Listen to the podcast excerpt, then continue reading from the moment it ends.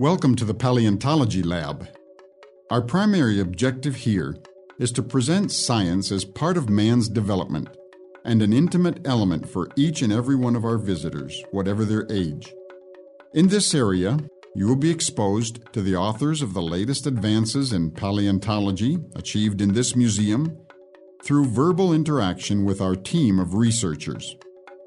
As true detectives of the past, paleontologists find in the rocks of desert or arid areas the proper clues that lead to paleontological discoveries.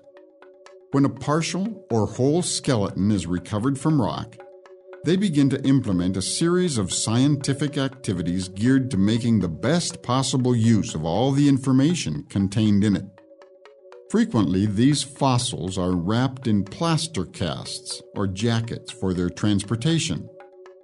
The material goes through specialized laboratories where it is cleansed of adhered sediment, prepared, consolidated, and if the piece being researched is incomplete, the paleontologist may resort to restoration, modeling, and reconstruction of the specimen in order to proceed to photographing it for the purpose of making duplicates for detailed analysis before adding it to the paleontological collection and later publication in the scientific journal.